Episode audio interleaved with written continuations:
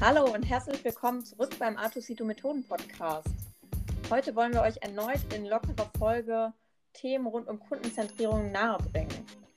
Worüber geht es eigentlich heute? Wir lüften mit euch gemeinsam das Geheimnis der Kundenzentrierung und schauen uns dazu mal ein wenig die Basics an. Heißt, was bedeutet eigentlich Kundenzentrierung? Wo steckt die Relevanz genau? Und geben euch eine kurze Einordnung in die tägliche Arbeit und natürlich ein paar Tipps und Tricks, wie man Kundenzentrierung gut einordnen kann. Ja, super, danke Pilar. Lass uns doch gleich mal starten mit so einer Art ähm, grundsätzlicher Problemstellung. Also im Prinzip spricht ja jeder äh, über Kundenzentrierung, aber es gibt eigentlich kaum so wirklich ein einheitliches Verständnis, was man eigentlich darunter versteht. Ähm, also wir haben zum Beispiel mal eine Umfrage gemacht und haben festgestellt, dass wirklich jeder eine andere Vorstellung davon hat. Ähm, alle scheinen zwar irgendwie der Überzeugung zu sein, dass es wichtig ist und ähm, dass man das irgendwie machen sollte, aber letztendlich wird es meistens nicht so wirklich hoch priorisiert. Geschweige denn, äh, dass man einen systematischen Weg der Kundenzentrierung geht. Woran kann das denn wohl liegen? Also wir haben jetzt mal für euch fünf Thesen mitgebracht. Fang du doch vielleicht mal an, Pilar. Erstens. These Nummer eins. Es mangelt oft an Kenntnis über Methoden und Tools und neue Arbeitsweisen. Da stellen wir uns natürlich die Frage, wie kann man Kundenzentrierung bzw. die Stimme oder die Perspektive des Nutzers in ein Projekt überhaupt einbringen? Und manchmal ist es dann doch schwierig äh, zu beantworten, wenn man überhaupt gar nicht weiß, woher die Kundenstimmen kommen könnten und welche Methode ich nutzen kann, um Kundenfeedback einzubinden. Okay, also mangelnde Kenntnis an Methoden. These Nummer zwei. Äh, manche verstehen Konzentrierung auch irgendwie so als Blocker oder als Barriere, die Zeit und unnötig Budget kostet. So Sachen wie äh, Aussprüche wie, dafür haben wir jetzt keine Zeit oder was soll das jetzt noch zusätzlich bringen? Wir haben noch einen guten Plan, sind oft so ein bisschen die Argumente. Und äh, manchmal ist es auch nicht einfach äh, zu vermitteln, dass man vielleicht tatsächlich Zeit investiert, die auf den ersten Blick vielleicht sogar on top sich anfühlt, die dann aber äh, gut investierte Zeit ist und eben idealerweise auch viel bessere Ergebnisse erzielt. Genau, zum Teil würde ich auch sagen, gut investierte Zeit, die man hinten raus spart aber vor allen Dingen auch ähm, Zeit, die man sicherlich clever an der einen oder anderen Stelle gezielt einplanen kann, mit ein wenig Vorlauf schon im Voraus, sodass man sich auch gar keine Zeit extra für irgendwas schaufeln muss, weil man es einfach sowieso schon integriert einplant. Das stimmt. Und es gibt ja auch nichts Schlimmeres, als wenn man gnadenlos ein Ding bis zum Schluss durchzieht und dann merkt, ach du Schande, das passt überhaupt nicht wenn ich äh, durch einen von den Prozessen, über die wir hier sprechen, früh merke, oh, da sind wir auf dem Holzweg, ab in die Tonne mit dem Ding, lieber was anderes machen, dann spart man im Zweifel wirklich auch äh, richtig Ressourcen ein. Genau, von daher These Nummer zwei, die Hauptmessage, Kundenzentrierung ist doch eher der Blocker oder vielleicht auch nicht. Genau, eher nicht wäre unsere These. äh, Drittens, ähm, gerade im Entwicklungsprozess geht der Kundenfokus manchmal im Laufe des Projektes verloren. Äh, oft, wenn äh, die Spezifikationen festgelegt sind und alle irgendwie mehr oder weniger wissen, was sie machen wollen, wird einfach abgearbeitet. Und dann stellt man auch viele Sachen gar nicht mehr in Frage, ist so ein bisschen wie im Tunnel und arbeitet einfach weiter und äh, macht dabei eventuell eben auch Sachen, die man wirklich äh, optimalerweise noch am Kunden ausrichten könnte und eben auch zwischendurch noch Checkpoints haben. Und ja, das Thema mit, man macht am Anfang äh, auf theoretischer Basis Spezifikation und zieht das durch, ist ja eben auch genau nicht das, was äh, eine kundenzentrierte Herangehensweise ähm, auszeichnet. Insofern also ähm, Achtung, äh, im Entwicklungsprozess ähm, ja, darauf achten, dass der Kundenfokus nicht verloren geht, sondern dranbleiben. Richtig. Bringt uns zu These Nummer vier. Ein Problem kann auch interne Kommunikation sein, Karin. Was steckt denn dahinter? Ja, gerade in größeren Unternehmen äh, weiß man ja, äh, verbringen viele ähm, sehr oftmals sehr bemühte Kollegen auch viel Zeit mit Politik, mit Budgets, mit Themen, die einfach äh, zum Beispiel Verantwortlichkeiten zwischen Business Units klären. Ähm, und häufig haben äh, diese Kollegen dann den Kanal schon so voll, dass sie sozusagen nicht auch noch äh, äh, Ressourcen haben, ähm, den Fokus auf den Kunden zu legen, sondern ne, sie sind mit den internen und mit dem sich selbst administrieren, internen Themen so beschäftigt, dass das jetzt äh, wieder auch noch so ein extra Ding wäre. Und insofern, ähm, ja, ist da im Prinzip so die Empfehlung oder das, was, was äh, natürlich manchmal auch nicht ganz einfach umzusetzen ist, aber auch zu sagen, wirklich, wenn der Kunde im Fokus steht, dann sind vielleicht auch andere Dinge, äh, muss man, müssen andere Dinge, mit denen man sonst viel Zeit verbringt, vielleicht auch mal ein Stück zurückstecken, beziehungsweise viele konzentrierte äh, Interventionen oder äh, Frameworks sind ja eben auch so, dass man zum Beispiel in einem geführten Prozess gemeinsam was erarbeitet und dann eben nicht raus kann und ja, ich muss noch 87 E-Mails machen und eine Vorstandspräsentation, sondern dann ist halt in der Zeit auch der Fokus voll auf dem Kunden das hilft auch manchmal sehr, sich da auch einfach bewusst aus dem rauszuziehen. Genau, empowerte Teams und wirklich mit dem Fokus dabei bleiben und seine wichtige Zeit, die man hat, nicht dann noch mit irgendwelchen internen Reibereien zubringen, sondern gucken, dass der Aufwand für interne Klärungsarbeit, sage ich mal, oder Administrationsaufwand möglichst gering bleibt und wir den Rest der Zeit wirklich möglichst fokussiert nutzen können. Ja, und idealerweise habe ich eben alle Leute, die ich brauche, schon dabei und ähm, ja, kann dann halt auch ganz anders agieren, als wenn ich danach erstmal äh, total viel abstimmen muss. Einen haben wir noch. Schönes Buzzword, Pilar. Genau, das Buzzword Lösungsorientierung, was jeder vielleicht am Anfang von seiner Karriere oder auch äh, in der Schule mitbekommen hat seid ihr denn auch lösungsorientiert? Voll wichtig ist das.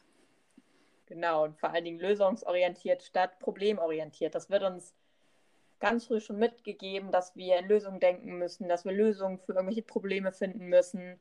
Und ja, natürlich müssen wir Lösungen für Probleme finden, aber es macht in einem nutzerzentrierten Ansatz auch Sinn, mal zu schauen, wofür wollen wir denn eigentlich gerade eine Lösung finden und ist das für ein ähm, bestimmtes Nutzerproblem denn eigentlich der Fall? Und wenn ja, was ist denn das Problem? Also lasst uns doch erstmal mit dem Problem anfangen, bevor wir konkret in einer Lösung denken, um möglichst gezielt und möglichst äh, effiziente Lösungen zu entwickeln, die auch wirklich einen Sinn bringen. Genau, das heißt auch nicht, dass man ohne Ende äh, sich in den Problemen wälzt und gar nicht irgendwie rauskommt aus dem tiefen Loch, sondern hier geht es wirklich um Verständnis und äh, Empathie zu entwickeln letztendlich. So, wie wir gerade angekündigt haben, wollen wir mit euch einen ersten Blick zu Beginn auf das Thema Kundenzentrierung werfen und insbesondere mal schauen, was gibt es denn da eigentlich für unterschiedliche Begrifflichkeiten, weil da haben wir eine ganze Menge, was da im Raum steht. Aber fangen wir einfach mal an. Was meine ich mit ähnlichen Begrifflichkeiten? Zum Beispiel gibt es den Begriff Kundenorientierung, der im Raum steht, kundenfokussiert gegen kundenzentriert. Was steht dann eigentlich hinter kundenorientiert oder hinter kundenfokussiert? Hier wollen wir insbesondere die von Kunden ausgesprochenen und offensichtlichen Erwartungen als Unternehmen befriedigen und nehmen genau das als Basis, um unsere Produkte beispielsweise zu entwickeln oder neue Services ins Leben zu rufen. Ähm, wenn wir jetzt den, Beschrift, äh, den Begriff Kundenzentrierung dagegen setzen, müssen wir ganz klar sagen, dass wir nochmal einen Schritt weiter gehen, nämlich als kundenzentriertes Unternehmen habe ich ganz klar den Anspruch, wie mein Kunde zu denken und die, Be die Bedürfnisse und die Problemstellung meiner Kunden zu identifizieren und genau diese als Basis zu nehmen, um Lösungen für meinen Kunden umzusetzen und mir neu auszudenken. Heißt, ich gehe nicht nur auf das, was mein Kunde offensichtlich ausgesprochen hat, was die Erwartung ist, sondern konzentriere mich wirklich auch auf unausgesprochene Bedürfnisse und Problemstellungen, die wir als Unternehmen lösen wollen, um wirklich nachhaltige Produkte zu entwickeln.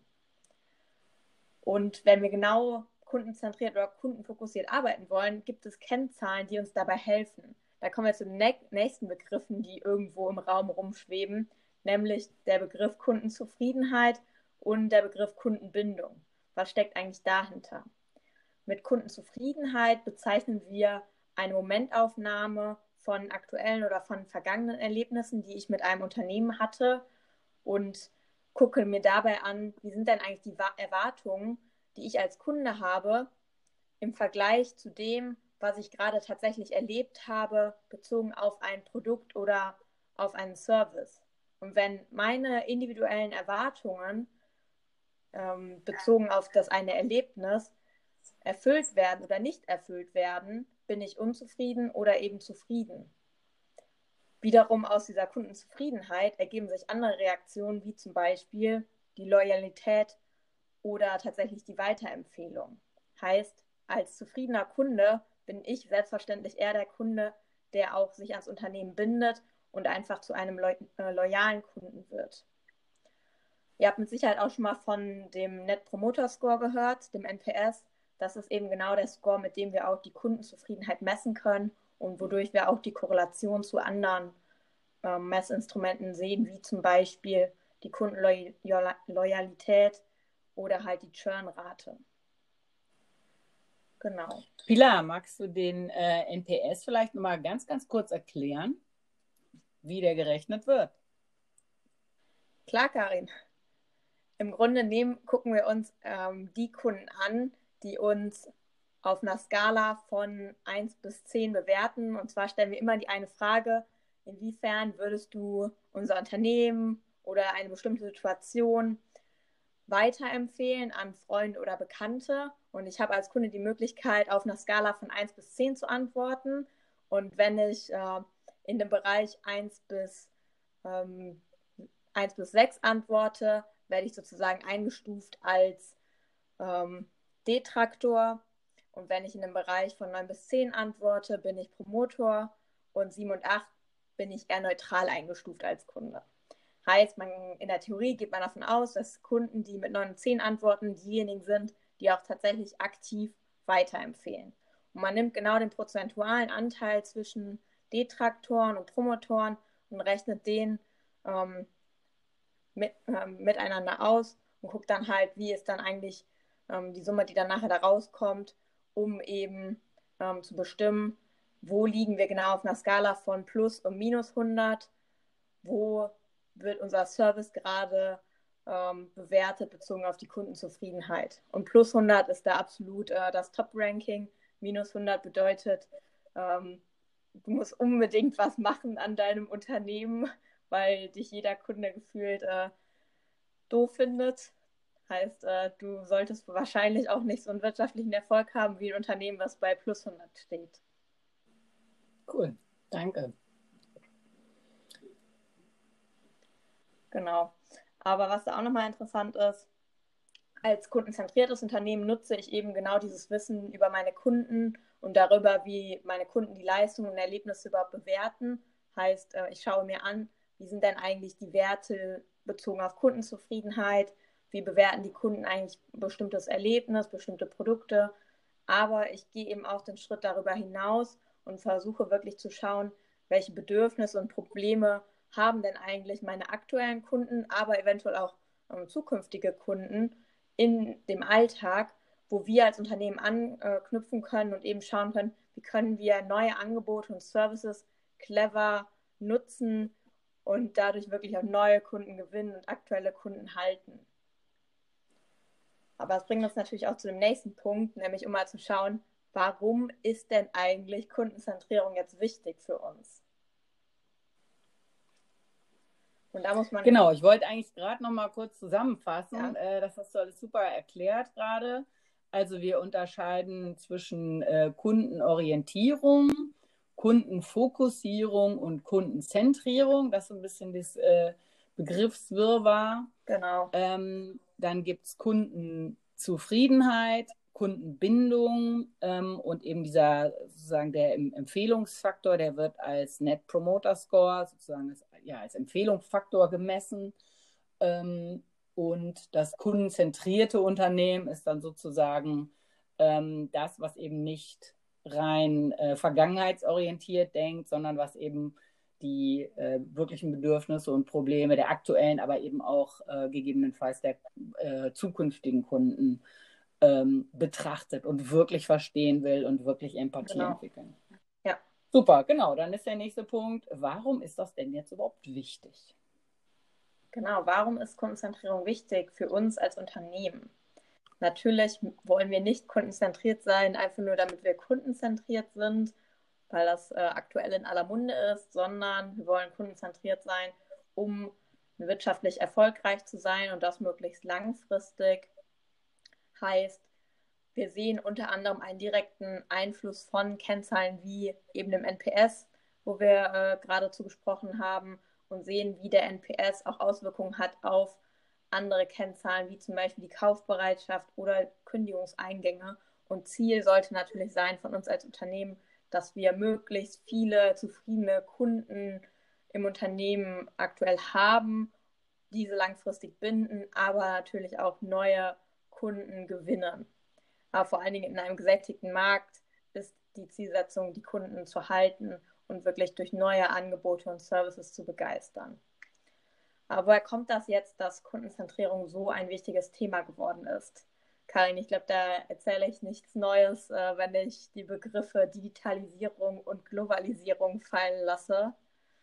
Weil aktuell ist es ja so, dass wir immer, immer vernetzter sind und die Angebote nicht nur in einem lokal begrenzten Gebiet zur Verfügung stehen oder Produkte nur in einem bestimmten Bereich verkauft werden, wie es vielleicht äh, früher mal war, dass ein bestimmtes äh, Produkt nur in Köln zu verkaufen war und nur dort äh, auch gekauft werden konnte, sondern wenn äh, du, Karin, jetzt in Köln sitzt und ein Produkt äh, auch aus einem ganz anderen Land kaufen möchtest oder aus einem ganz anderen Ort, ja, dann kriegt man das halt ähm, zugeschickt und bestellt das Produkt einfach über irgendeine Webseite. Heißt, wir sind nicht nur äh, lokal eingegrenzt, sondern als Unternehmen haben wir eine viel größere Reichweite und die Märkte verschwimmen immer mehr bedeutet aber auch, die Konkurrenz wird immer, immer größer. Was da jetzt noch dazu kommt, ist das Thema, es gibt immer mehr tolle, äh, neue technische Möglichkeiten, weshalb schnelle Angebote und Services geschaffen werden können und sich auch neue Unternehmen auf dem Markt etablieren können und schneller wachsen können. Hat auf der einen Seite für Unternehmen große Herausforderungen, allerdings aus einer Nutzerperspektive ist da eine wahnsinnig gute Sache dran, nämlich wir dürfen immer wieder neue Services und Angebote erleben, bekommen immer wieder tolle Services auch in, der Werbung beispielsweise mit oder wenn wir im Internet surfen und wir gewöhnen uns sehr, sehr schnell an bequeme neue Möglichkeiten. Und da ein bekanntes, ein bekanntes Beispiel ist auf jeden Fall Amazon. Kannst du mir, glaube ich, nur zustimmen, Karin, oder? Absolut. Amazon ist wirklich äh, bekannt dafür, dass sie einfach auch extrem viel, äh, viele Experimente machen, ganz, ganz nah am Kunden sind und tatsächlich jeden Tag äh, wirklich in, in, Tausenden von kleinen Mikroexperimenten unterschiedliche Varianten von Dingen austesten und einfach ganz, ganz, ganz genau verstehen wollen, was ihre Kunden präferieren ne, von verschiedenen Möglichkeiten. Und das ist also wirklich eine totale Kultur bei denen auch einfach Dinge wegzuschmeißen, von denen man gestern noch gedacht hat, äh, sie sind der neueste heiße Scheiß, sich davon zu trennen und wirklich Feedback einholen, testen, testen, testen, radikal einfach sein und äh, auch ganz schnell immer neue Marktstandards ähm, setzen. Das hast du ja auch gerade gesagt. Ähm, wenn, wenn ich weiß, bei Amazon, äh, die machen das so und so, dann erwarte ich das bei anderen Online-Händlern auch. Oder eben, wenn, wenn ich das dann ja. nicht finde, denke ich, äh, boah, was ist denn das hier? Blödes, weil äh, ich das einfach erwarte. Genau, und das Erlebnis, was ich mit Amazon habe, dass ich dort einfach so schnell bestellen kann, dass meine Produkte super einfach geliefert werden und ich die auch super einfach wieder zurückschicken kann. Das erwarte ich dann aber auch wiederum von anderen Unternehmen, wo ich Produkte digital bestelle. Heißt, meine Erwartungen bleiben nicht nur bei diesem einen Unternehmen haften, sondern ähm, ich nehme meine Erwartungen mit und transferiere die auch auf andere Unternehmen, was es einfach für Unternehmen wahnsinnig schwierig macht, auf Kundenerwartungen wirklich einzugehen. Heißt, aus Unternehmenssicht müssen wir mit diesen schnell wandelnden Kundenerwartungen lernen, umzugehen und darauf Antworten zu finden. Was meinen Kunden gestern noch begeistert hat, macht ihn heute vielleicht nur zufrieden, in Anführungsstrichen, aber morgen ist er dadurch schon unzufrieden, weil er längst wieder andere Erfahrungen gemacht hat und dadurch ganz andere Erwartungen an mich als Unternehmen hat.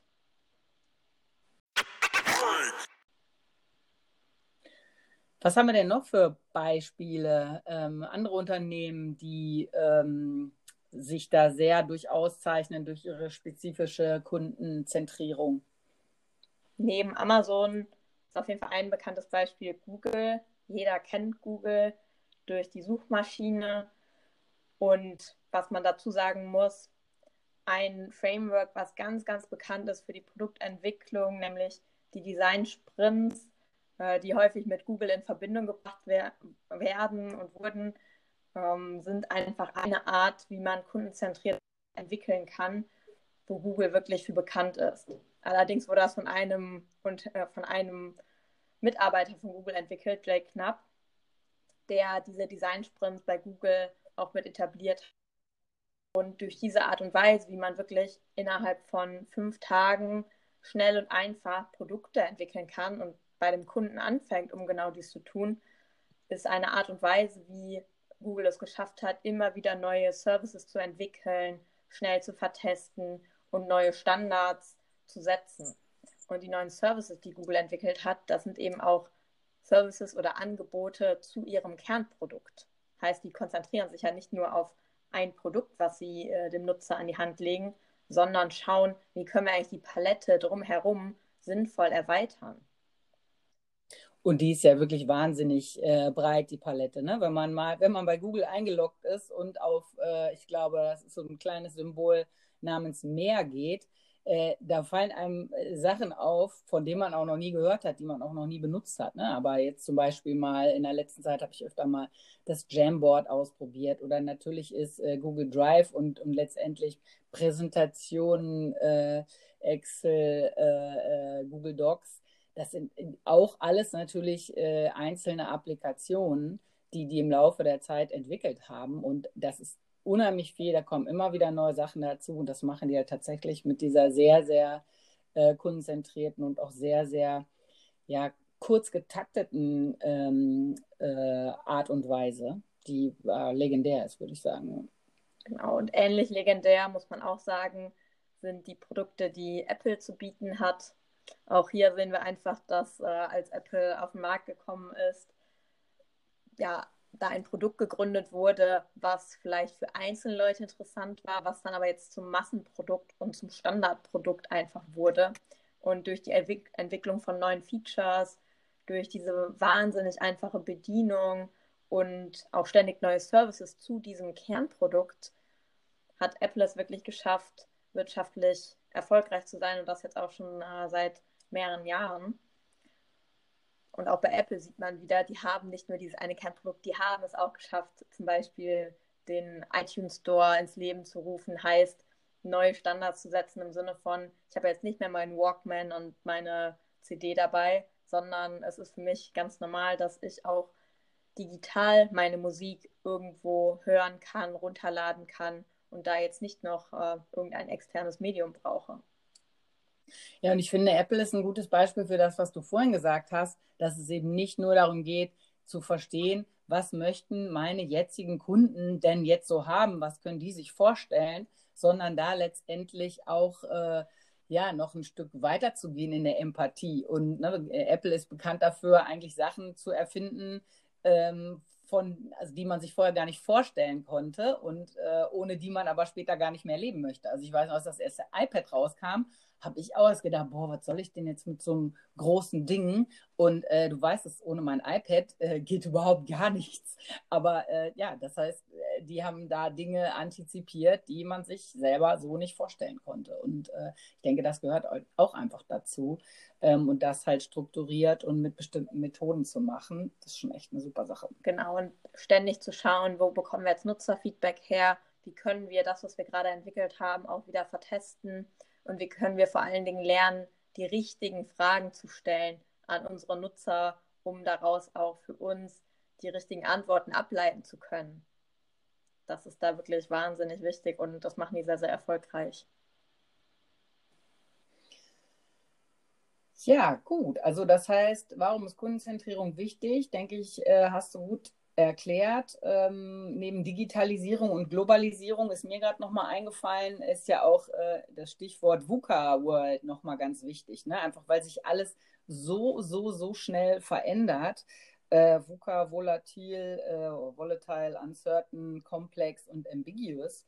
Eben weil auch ähm, ja, in, dem, in dem Tempo, was, was andere vorlegen, aber auch in dem Tempo, wie sich ähm, Nutzergewohnheiten ändern, ähm, so schnell Produkte entwickeln zu können, da brauchst du auch einfach eine andere Herangehensweise als früher, als die äh, Produktlebenszyklen äh, einfach noch viel länger waren und eben auch, da hat man sich dann mal einen Service äh, ausgedacht und ordentlich durchdekliniert und dann hat das aber auch erstmal für ein paar Jahre funktioniert. Das ist ja heutzutage überhaupt gar nicht mehr so.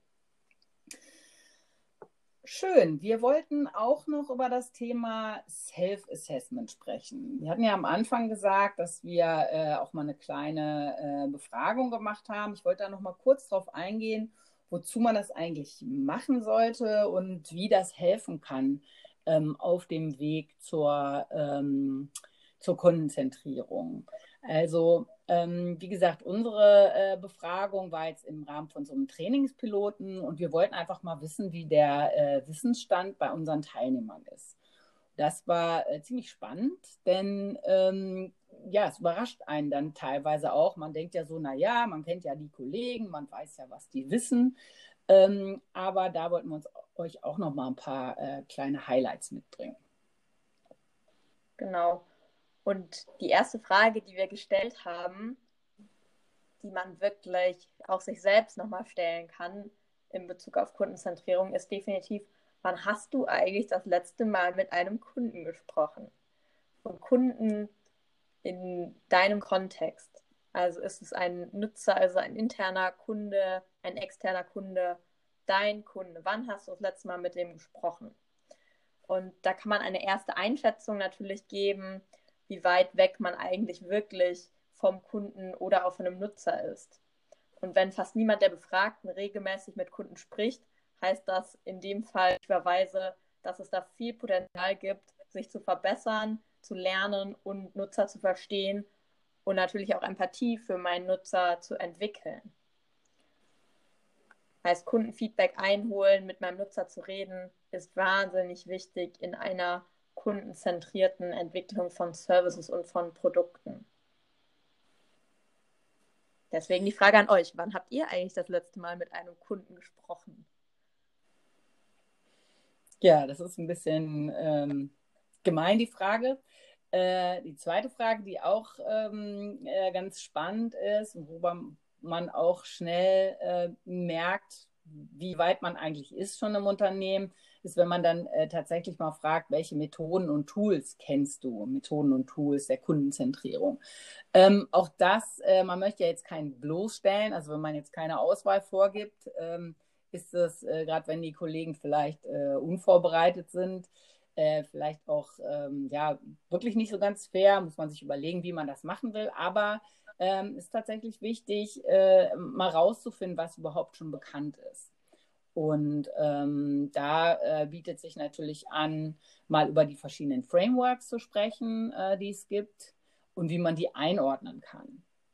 Genau, da haben wir einmal das bekannte Framework Design Thinking, was ich ganz spannend finde. Sobald man Design Thinking sagt, spitzen sich die Ohren und die Leute werden auf einmal ganz interessiert. Aber das sollte, solltet ihr auch sein, weil dahinter tatsächlich eine ganz tolle Welt voller Kreativität und Kundenzentrierung steckt. Also was steckt hinter Design Thinking? Das ist ein Innovationsprozess, eine Methodenbox, eine Toolbox und eine Haltung, die wir nutzen können, um innovative Produkte und Services für den Kunden zu gestalten und den Kunden und seine Bedürfnisse dabei wirklich radikal in den Mittelpunkt zu setzen. Und das Ganze machen wir aber nicht als Einzelperson, sondern in einem crossfunktionalen, Team, in einem kreativen Raum und wirklich in bestimmten Phasen, die im Design Thinking enthalten sind. Wann nutzen wir eigentlich Design Thinking? Immer dann, wenn wir noch wenig über das Problem wissen, wenn der Kontext von einer Problemstellung noch unklar ist und wir für uns den Raum haben, für eine bestimmte Problemstellung neue Antworten zu finden. Heißt, wir können Design Thinking nicht nutzen oder nur schlecht nutzen, wenn mein Chef zu mir ankommt und sagt, hey, entwickelt doch bitte das Produkt XY auf diese Art und Weise. Weil dann ist die Lösung ja schon vorgegeben. Heißt, wir brauchen eine Problemstellung und wir brauchen einen Raum, dass wir Lösungen für diese Problemstellung entwickeln können. Etwas anders sieht es dabei bei dem Thema Design Sprints aus. Haben wir vorhin schon angedeutet. Design Sprints ein sehr strukturierter Prozess, wo ich innerhalb von fünf Tagen Antworten auch wieder auf eine Challenge bekomme und da aber vor allen Dingen mit internen Experten starte und ins Rennen, ins Rennen gehe, um wirklich mehr zu verstehen, was ist denn jetzt eigentlich mein Problem und der Kontext des Problems. Design Sprints kann ich auch wieder anwenden, wenn mein Problem noch nicht hundertprozentig greifbar ist und wir uns dem Problem erstmal nähern wollen, ist aber im Vergleich zu Design Thinking äh, etwas weniger innovativ, wenn man so sagen kann, oder lässt etwas weniger Freiraum.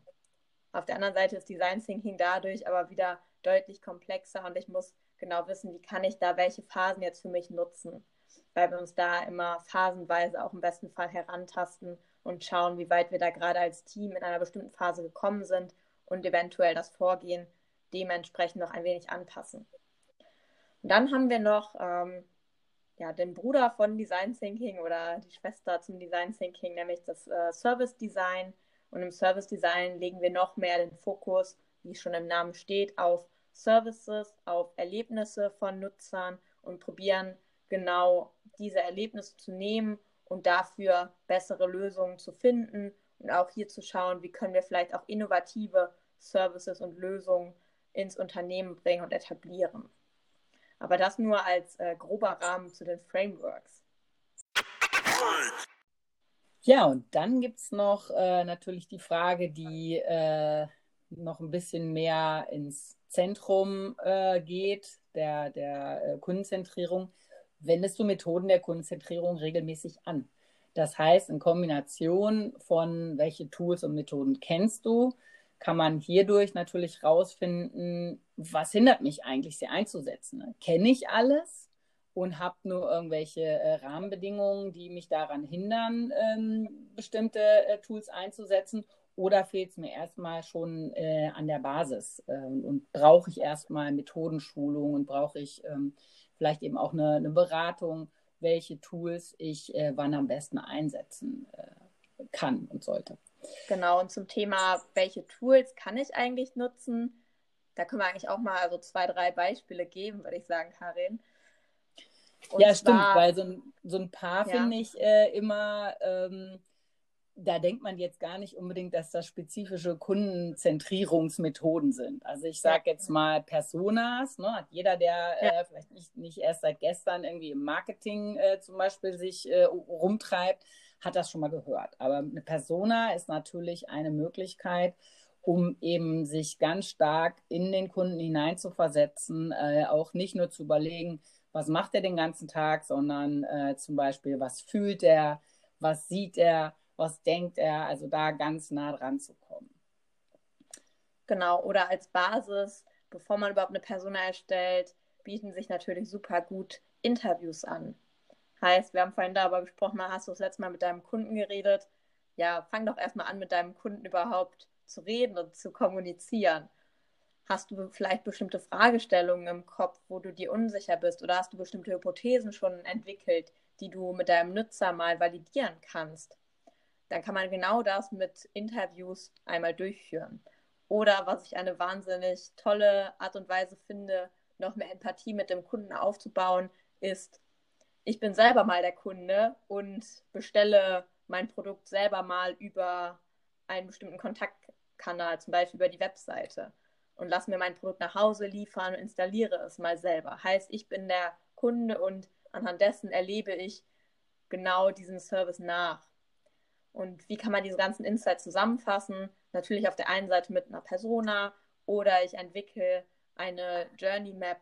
Heißt, was erlebt eigentlich mein Nutzer in der aktuellen Sichtweise, im aktuellen Erlebnis und mache das wirklich mal transparent.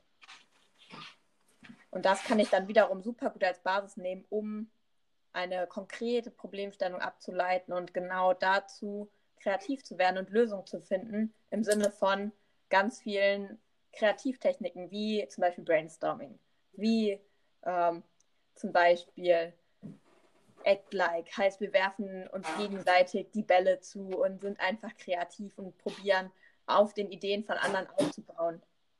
Weil genau das ist das Prinzip im Design Thinking, auf den Ideen von anderen aufbauen und kreativ werden.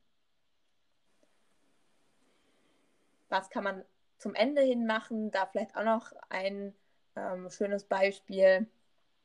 Testen oder Feedback einholen von unserem Kunden wollen wir nicht nur zu Beginn, sondern auch nachdem wir Lösungen entwickelt haben.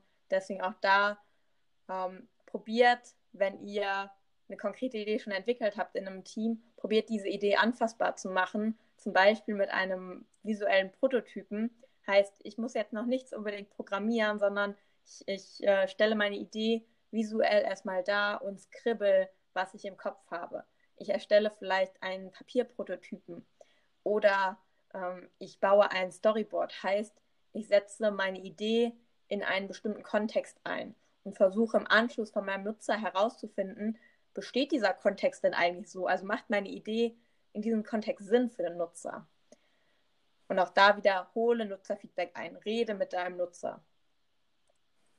Spannend am äh, Storyboarding finde ich übrigens, äh, ich hatte zwischendurch oder äh, ursprünglich auch mal eigentlich jetzt nicht so das Gefühl, dass das da reingehört oder ich kannte das eben äh, nicht als eine von diesen Methoden. Was ich da ganz spannend finde, wenn man einen Papierprototyp äh, macht, ähm, muss man sich natürlich ein bisschen überwinden und äh, vielleicht äh, zeichnen oder so ein bisschen basteln. Beim Storyboarding äh, ist die äh, Hürde vielleicht für den einen oder anderen noch etwas höher, weil man denkt, oh mein Gott, ich kann doch jetzt hier nicht so eine Art Comic malen. Da gibt es aber zum Beispiel wieder super Online-Tools, ähm, wo man echt tolle Sachen machen kann, ohne dass man jetzt irgendwie äh, Grafikdesigner oder Programmierer sein äh, muss, wo man eben diese, ähm, diesen Kontext, den du äh, gerade beschrieben hast, tatsächlich super einfach kurz darstellen kann und ihn dann eben verproben. Also es ist wirklich eine, eine äh, super Methode, auch einfach nochmal in Ergänzung zu, wenn man jetzt gerade nicht unbedingt basteln ja. möchte. Weil das natürlich meistens noch schöner ist. Und ich finde auch das Tolle am Storyboarding oder generell am Prototyping ist, dass ich dadurch nicht nur nachher Feedback einholen kann von meinem Nutzer oder von anderen Kollegen. Ich kann dadurch auch nochmal mich noch besser hineinversetzen in meine Idee und meine Idee dadurch auch für mich noch besser machen. Mir fallen dann und wieder andere Dinge auf und ich komme wieder zu neuen Ideen, zu neuen Lösungen, die da vielleicht noch integriert werden müssen oder eine Sache macht vielleicht keinen Sinn dann mehr für mich.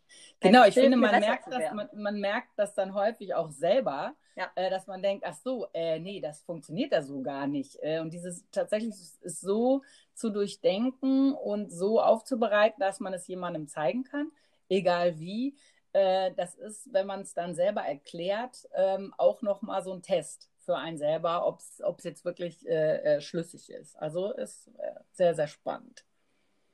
Genau, aber das Wissen über Methoden, über Frameworks ist die eine Sache, kommt aber noch eine ganz wichtige andere Sache dazu, die wir brauchen, um das überhaupt zum Leben erwecken zu können, nämlich genau die Haltung, beziehungsweise wir sprechen ja auch äh, eben oft vom, vom kundenzentrierten Mindset, weil Methoden, Workshops, Tools und so weiter ist natürlich ähm, eine Sache, aber das ist ja häufig auch äh, dann eher so ein bisschen punktuell. Ähm, uns geht es jetzt wirklich darum, nochmal zu verdeutlichen, äh, dass das wirklich auch eine Haltung ist, ja eben äh, unabhängig von irgendwelchen spezifischen Zeitpunkten, dass man tatsächlich in allem, was man tut, immer wieder bestimmte äh, Dinge betrachtet und bestimmte Dinge äh, überprüft. Zum Beispiel eben diese, diese Methode, ähm, wo wir beim Design Thinking äh, noch ein bisschen genauer darauf eingehen werden, was du aber eben auch von dem, von dem Double Diamond im Service Design beschrieben hast. Tatsächlich diese Vorgehensweise, dass man Räume erst öffnet und dann schließt. Also dass man nicht direkt mit der Lösung anfängt, sondern mit dem Problem. Erstmal wirklich versucht, das äh, zu verstehen, dass man einfach sammelt, sammelt, sammelt, ganz viele Faktoren, dann da öffnet man den Raum, dass man äh, ganz viel zum, zum äh, Verstehen beitragendes zusammensammelt und es dann aber wieder sozusagen schließt und ganz fokussiert und pointiert als, als äh, Problem Statement darstellt. Und im nächsten Schritt, wenn es dann um die Lösung geht, dass man da dann auch erstmal ganz breit denkt, den, den Raum groß aufmacht, wirklich auch jede, jede noch so verrückte Idee ist erstmal ähm, richtig und gut.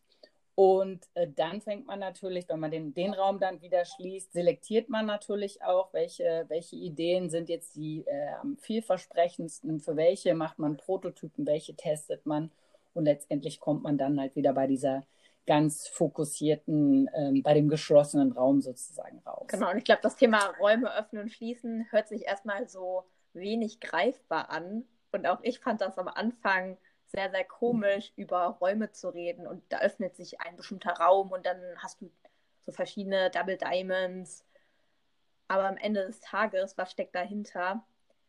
In meinem Kopf gibt es einfach Räume die ich öffnen und schließen kann. Im Sinne von, jetzt gerade ist der Moment, wo ich mich auf das Problem konzentriere. Und jetzt im nächsten Schritt ist der Moment, wo ich die Lösung für das Problem suche. Und anschließend, wenn ich so viel wie möglich an Lösungen gesucht habe, dann will ich erst priorisieren. Und dieses Verständnis dafür, dass ich mich in diesen verschiedenen Räumen in meinem Kopf bewegen kann, dieses Verständnis ist einfach sehr, sehr wichtig für die Haltung, die wir einnehmen können. Genau, was da äh, direkt im Zusammenhang mit steht, also gerade mit den Punkten, wo man die, die Räume öffnet, ist äh, Kreativität tatsächlich äh, zu leben, sehr visuell zu denken, Papier und Stift in die Hand zu nehmen, zu basteln und vor allem eben es auch äh, im Team zu machen, mit, mit äh, Kollegen, Kunden ähm, beim Workshop vielleicht auch mal Leute einzuladen, die mit dem äh, Projekt oder mit dem Thema gar nichts zu tun haben, aber einfach auch mit eintauchen und sich auch in den Kunden hineinzuversetzen, weil die haben vielleicht dann noch mal ganz andere Ideen. Das heißt, äh, dieses gemeinsame äh, Kreativsein äh, bringt halt unheimlich viel. Und ähm, ja, was man da dann auch noch äh, sozusagen im nächsten Schritt, wenn man dann ganz viel sich überlegt hat und gebastelt hat und äh, ausgedacht, was man, was dann auch nochmal wieder wichtig ist, ist, dass man sich natürlich Feedback holt, wie äh, besprochen. Ähm, und Feedback sollte man aber auch tatsächlich als Geschenk betrachten. Also ähm, A ist es total wichtig, offen zu sein. Ähm, auch äh, man, man kann natürlich selber entscheiden, welches Feedback äh, man annimmt und was jetzt relevant ist. Man bekommt auch teilweise natürlich Feedback, was man in, in dem Moment für das äh, entsprechende Projekt gar nicht unbedingt braucht. Aber A, dieses Geschenk anzunehmen und ähm, ja, im Prinzip dann auch äh, selektiv zu sein und zu schauen, was, was bringt uns jetzt hier weiter. Und ähm, ja, ein, ein Lieblingselement ähm, von mir ist an der Stelle dann auch nochmal wichtig, seine eigenen ähm, Lieblingsideen ähm, vielleicht auch wegzuschmeißen, wenn man merkt, ja. es kommt nicht an. Also kill your darlings, genau, das hat mich von Anfang an sehr überzeugt, weil es gibt ja ganz oft Sachen, wo man denkt, boah, das ist eine total tolle Idee und das müssen die doch auch gut finden. Das werden die schon irgendwann verstehen. Aber tatsächlich äh, checken, ähm, was für ein Feedback bekomme ich da drauf, resoniert das, sagt man ja auch so schön. Und wenn nicht, muss man dann halt auch einfach sich eingestehen, boah, das war's jetzt. Genau, nicht. und da muss man auch nochmal beachten, wie habe ich denn jetzt gerade Feedback eingeholt und von wem? Weil manchmal, je nachdem, wie ich mein Feedback einhole, bekomme ich Feedback zu etwas, wofür ich gar kein Feedback haben möchte.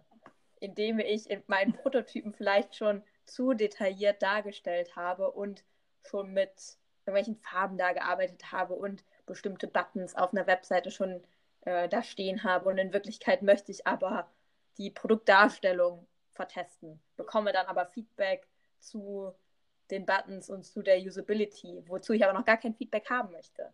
Also deswegen auch da macht euch Gedanken darüber, wozu wollt ihr konkret Feedback einholen, was sind konkret eure Hypothesen und auf Basis dessen überlegt euch, auf welche Art und Weise kann ich denn genau das jetzt testen mit einem Nutzer. Ja, und eben zum, zum Oberthema ähm, empathisch sein oder Empathie entwickeln ist äh, natürlich total wichtig, sich in sein Gegenüber hineinzuversetzen. Aber man muss eben auch ganz genau hinhören, ganz genau fragen und ja, genau, was, was du sagst, das erfordert vielleicht auch manchmal ein bisschen Übung, aber äh, wirklich genau prüfen, was will ich in diesem Schritt jetzt rausfinden. Und manchmal ist da tatsächlich auch weniger mehr. Also wie, wie du meinst, dann baut man irgendwie einen roten Button ein, weil der rote Stift da gerade liegt und äh, das Gegenüber findet das jetzt aber in Rot äh, vielleicht nicht passend, weil es irgendwie eine, eine falsche, ein falsches oder ein, ein äh, anderes Signal setzt, als äh, äh, der oder diejenige an der Stelle äh, erwarten würde. Und zack ist das ganze Feedback irgendwie ähm, ja anders als. Weshalb das, ich wieder ich zu dem beliebten wollte. Storyboard komme, Karin, will ich irgendwie den Kontext von meiner Idee testen, ah, ja. ob die wirklich Sinn macht für meinen Nutzer. Hey, dann baue ich ein Storyboard und versuche meinen Nutzer in diese Situation hineinzuversetzen und äh, versuche zu verstehen, erlebt der Nutzer denn eigentlich diese eine Situation, wofür wir gerade eine Lösung gebaut haben? Deswegen ganz spannend, da werden wir noch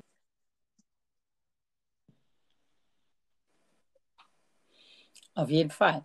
Also äh, zusammenfassend jetzt nochmal zum Thema Self-Assessment ist tatsächlich ein, ein, erster guter Schritt, sich mal einen Überblick zu verschaffen. Ähm, was wissen die Kollegen zum Thema ähm, Kundenzentrierung?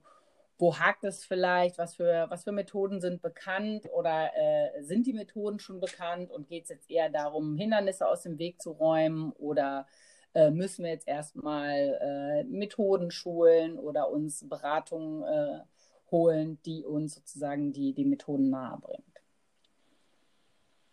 Das bringt uns eigentlich auch schon zum Ende der Folge, Karin, weshalb wir jetzt nochmal zu einem kurzen Wrap-up kommen können.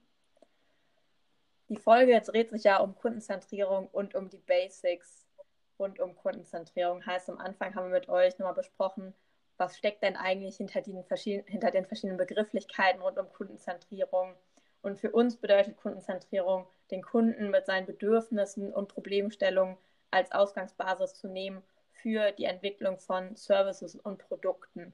Heißt, wir gehen den Schritt darüber hinaus, wirklich nur auf Kundenerwartungen zu fokussieren, sondern wir wollen es irgendwann schaffen, dahin zu kommen, dass Bedürfnisse und Probleme die Ausgangsbasis für uns sind, wirklich langfristig zu überlegen, was sind neue Innovationen, wie können wir schneller Produkte entwickeln und so den Kunden wirklich mit seinen äh, ständig wandelnden Bedürfnissen für unser Unternehmen zu gewinnen und zu halten.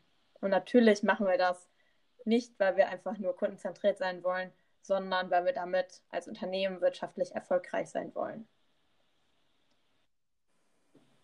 Genau, dann gibt es die Frameworks und die Tools, die man für seinen Kontext nutzen kann. Da muss man dann ganz genau schauen, äh, macht ein Design Thinking äh, Ansatz zum Beispiel Sinn, der etwas offener ist und äh, vielleicht auch ein bisschen intensiver mit, mit sechs verschiedenen Phasen.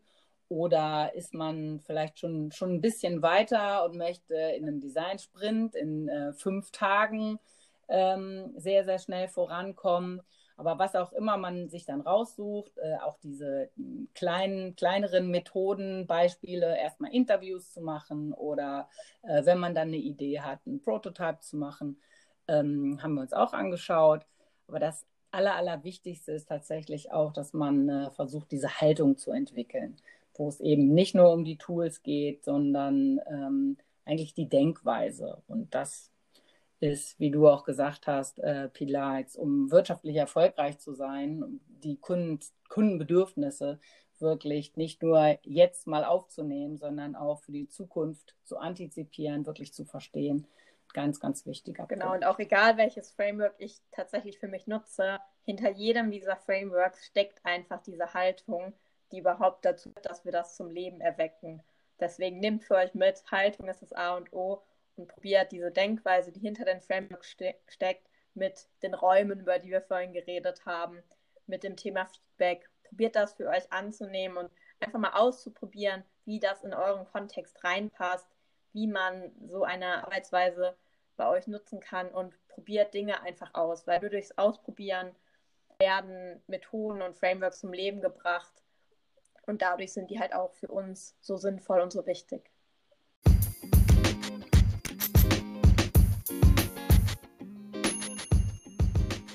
Ja, und damit sind wir auch schon äh, am Ende. Hat jetzt eigentlich wieder länger gedauert, ja. als ich gedacht habe.